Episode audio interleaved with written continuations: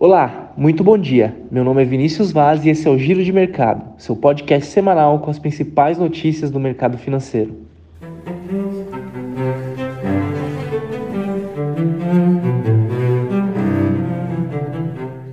E terminamos a semana passada com recuperação nos mercados internacionais, com sinais de que a inflação possa ter atingido seu pico. Com uma pequena queda no consumo nos Estados Unidos em maio, a sugestão de que as ações de política monetária do Fed para desacelerar a demanda estão começando a ter impacto. Na semana, também tivemos a divulgação do livro Bege, um relatório sobre as condições econômicas correntes em cada um dos 12 distritos federais dos Estados Unidos.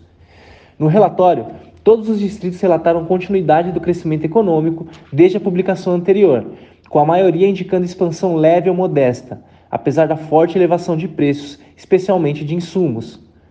Já o mercado de trabalho voltou a mostrar força, com a criação de 390 mil vagas em maio, acima da previsão de 320 mil, enquanto a taxa de desemprego se manteve estável. Os dados dão conforto ao Fed para continuar o aperto monetário e conter a inflação. Resta saber se será um aumento de 50 pontos base a cada reunião ou mais.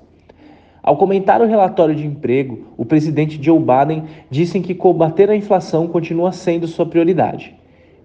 Já na China, foi registrado o menor número de novos casos de Covid em quase três meses, incentivando as autoridades a relaxar as medidas de restrições fortes que haviam sido tomadas desde o começo de março. Além disso, o governo de Xangai estabeleceu medidas para recuperar a economia de 637 bilhões da cidade, dentre elas fornecer subsídios em dinheiro para a compra de carros, um período de carência para pagamento de impostos e cupons de gastos para aumentar o consumo. A tendência trouxe otimismo para os mercados e commodities metálicas ao longo da semana, com os preços do minério de ferro fechando em alta de 3,37%. Na Europa, a inflação no, bloco acelerou para 8,1% em maio, de 7,4% em abril, superando as expectativas de 7,7%, à medida que a alta dos preços continuou a se ampliar, indicando que não é apenas a energia que puxa o indicador. O PMI da zona do euro e do Reino Unido caíram de 54,6 para 55,8. Com problemas na cadeia de suprimentos, escassez de qualificação e aumento acentuado nos preços de energia. Para a zona do euro, a leitura foi a mais baixa desde o final de 2020, enquanto para o Reino Unido foi a menor desde fevereiro de 2021. Com isso, os investidores observarão atentamente qualquer mudança na postura do BCE após sua reunião na próxima semana. Até agora, o Banco Central sinalizou que iniciará seu ciclo de alta de taxas de juros em julho, com a taxa subindo para 0,25%. No cenário interno, o Ibovespa encerrou a semana em queda de 0,75%, em 111.100 pontos, a semana foi marcada pela divulgação de diversos indicadores macro, com destaque para o PIB do primeiro trimestre de 2022 e os dados de produção industrial de abril.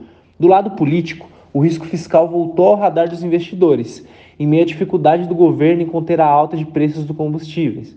Do lado de empresas, o início das reservas para a oferta de privatização da Eletrobras se destaca entre os principais temas discutidos na semana. No cenário político, preocupações com o preço dos combustíveis continuam como o principal tema. A votação do projeto que limita o ICMS cobrado sobre os preços de energia, combustível, gás, transporte coletivo e comunicações segue sendo discutida no Senado. A principal discussão é sobre a compensação aos estados pela perda da arrecadação. O Planalto endureceu as negociações essa semana, avisando que só aceita compensar os estados caso o ICMS sobre o diesel seja zerado. O tema dos combustíveis levantou a possibilidade de ser adotado um decreto de calamidade pública que liberaria para o governo um aumento de gastos em ano de eleição e levanta preocupações com relação ao cenário fiscal. O ministro da Economia, Paulo Guedes, foi cobrado pelo, pelo presidente Jair Bolsonaro a dar uma solução aos entraves que prometeu solução. Porém, sua equipe ainda acredita que a pressão política vai continuar e não há saídas fáceis.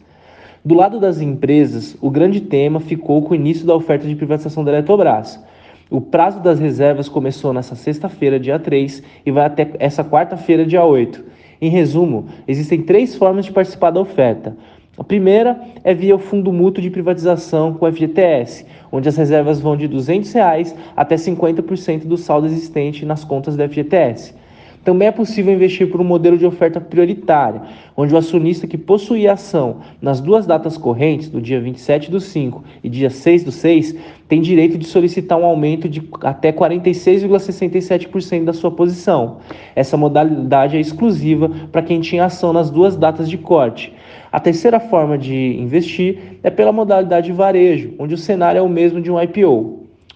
Bom, pessoal, é isso por hoje. Agradeço a audiência de todos vocês, uma ótima semana a todos e nos vemos na segunda-feira que vem.